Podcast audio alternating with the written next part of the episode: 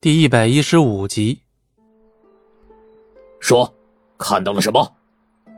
罗刹一副凶神恶煞的模样，询问着跪着俯身的小妖。其实罗刹也只是询问，可是奈何他的长相的确不太友善。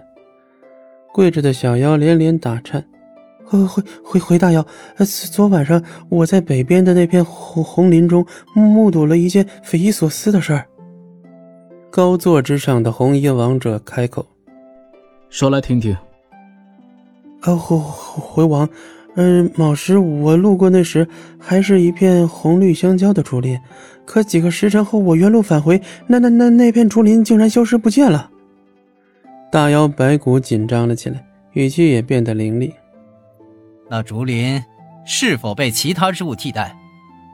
地上的小妖连忙磕了几个头。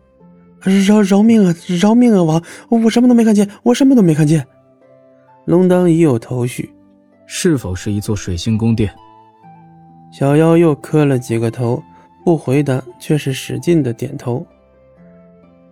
罗刹、白骨两位大妖见状，都有一刻的呆滞。水晶宫殿，这意味着什么？整个妖族的人都知道，不应该说是四族皆知其中的含义。所以这个小妖才会如此害怕，他目睹的正是一场终该到来的浩劫。罗刹白骨的目光齐齐看向龙当，不敢再多说些什么。这件甚至当初的妖族遭受天罚都有所关联。龙当若有所思，半晌后道出一句话来：“是九灵墨，他回来了。”龙丹口中的九灵墨算是他的老相识，同时也是鬼王九叶的亲生妹妹。当初九灵墨因身体羸弱而被送去深山中静养，所以除鬼族以外的人几乎无人知道他的存在。鬼王九叶树敌众多，也不会轻易说出自己还有个弱不禁风的妹妹。当然，九灵墨虚弱的身体只是一个假象。九灵墨想要的是一个人独处。相传，从几十年前开始，在很多地方出现了一座座水晶宫殿。出现水晶宫殿的这些地方，都是发生过大动乱或者血流成河的地方。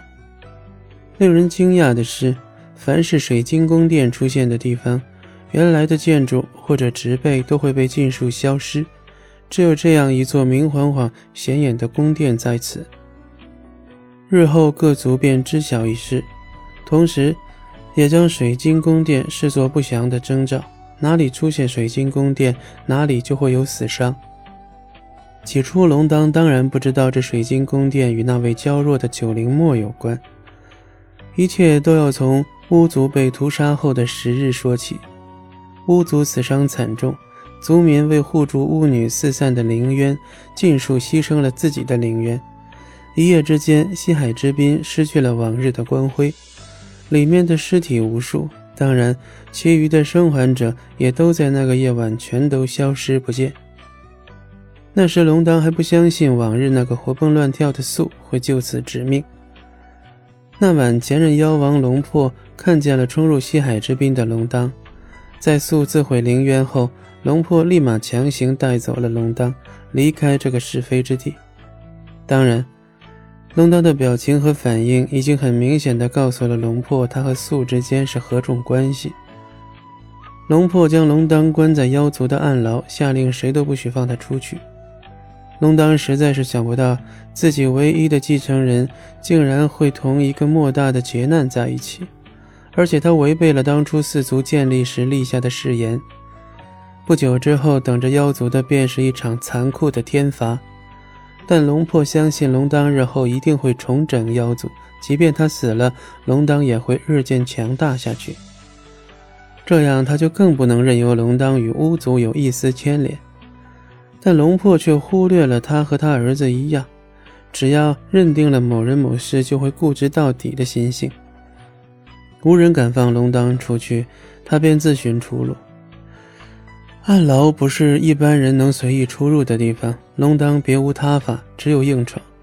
这里没有妖兵把守，因为暗牢内外都有龙破亲自设下的结界。本集播讲完毕，感谢您的收听，我们精彩继续。